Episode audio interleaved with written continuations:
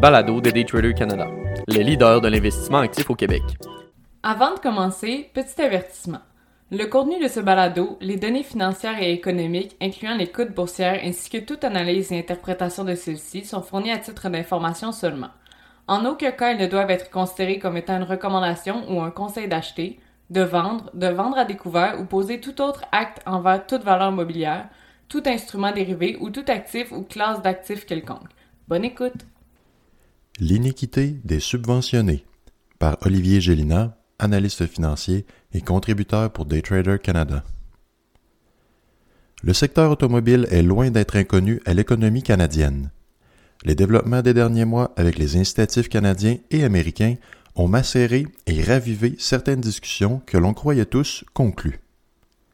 Lors d'un biais précédent, où l'on illustrait les prouesses du gouvernement du Canada afin d'égaler les incitatifs monétaires de nos voisins du Sud, celles-ci se sont avérées être un filon doré pour d'autres qui n'ont pas eu la chance de cette générosité soudaine. Le développement des batteries pour voitures électriques est devenu un vecteur de croissance pour le développement de notre avenir routier. Il va sans dire que les gouvernements partout sur le globe s'y donnent cœur et âme afin d'y attirer cette expertise localement et ces efforts se chiffrent à coût de dizaines de millions de dollars. En se mettant dans les chaussures des compagnies désirant développer cette coûteuse expertise, il est normal de courtiser les gouvernements promettant les incitatifs les plus élevés qui se traduiront par l'innovation dernier cri et ce, plus rapidement. Il s'agit exactement des mêmes incitatifs qui ont poussé le joint venture entre Stellantis sur le New York Stock Exchange ticker STLA et LG Energy Solution sur l'échange de Séoul ticker 373220 à revoir les termes et conditions de leurs ententes avec le gouvernement canadien. Ce lundi, en guise de pression sur le gouvernement, le projet a décidé d'arrêter tout développement et construction sur le chantier de production de batteries, citant que la partie gouvernementale avait échoué de rencontrer ses engagements. Quoique les dix engagements demeurent nébuleux, l'engagement du fédéral était initialement de 500 millions, alors que les deux autres parties devaient prévoir plus de 5 milliards. Cette entente, qui avait été annoncée en mars 2022, était alors brodé comme étant l'investissement le plus important au niveau automobile en Ontario. Elle prévoyait l'ajout de plus de 2500 emplois de qualité dans la province et une capacité additionnelle de 45 gigawattheures afin d'alimenter les usines de Stellantis en Amérique du Nord. Le début de la production était alors prévu pour le premier trimestre de 2024 et en pleine production dès 2025. L'initiative avait alors pour objectif d'attirer davantage d'investissements en Ontario et d'en faire un centre automobile pour la prochaine génération de véhicules électriques.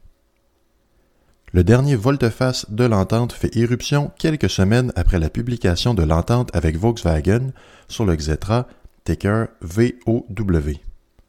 Cette entente toute fraîche, comme illustrée dans le billet s'y consacrant, mettait de l'avant 13,7 milliards de dollars en subventions et autres incitatifs financiers.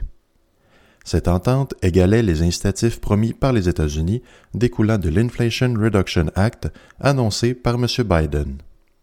Malheureusement pour le joint venture de Stellantis, l'Inflation Reduction Act a été adopté quelques mois après l'annonce de leurs ententes avec le gouvernement canadien, qui était alors le plus grand investissement automobile.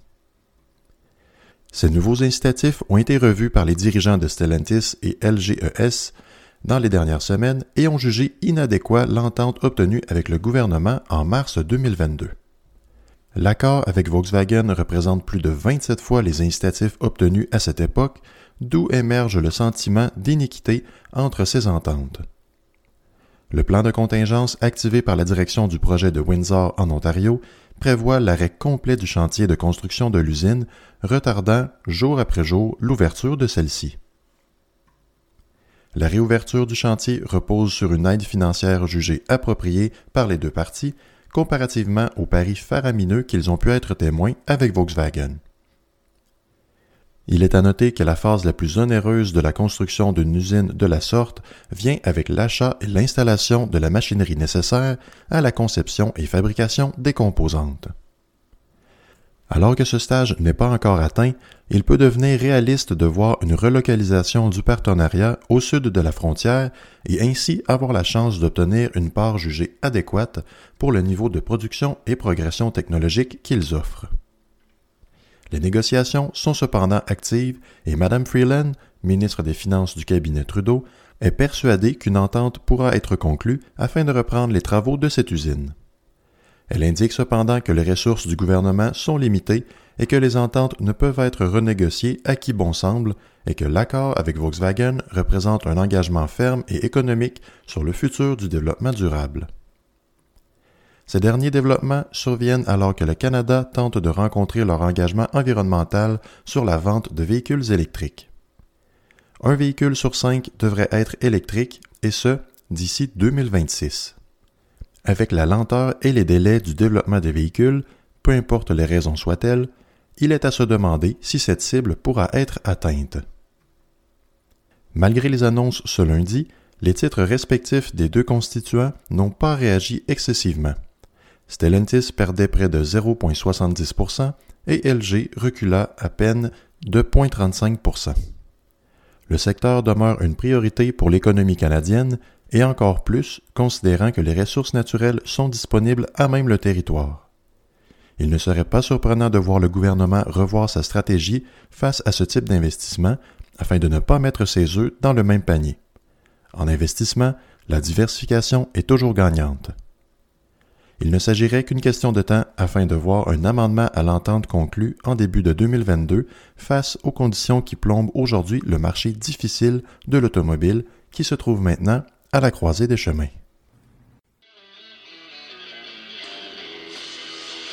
C'était le balado de Daytrader Canada. Pour plus d'informations sur nos programmes de formation et d'accompagnement, veuillez visiter daytradercanada.com.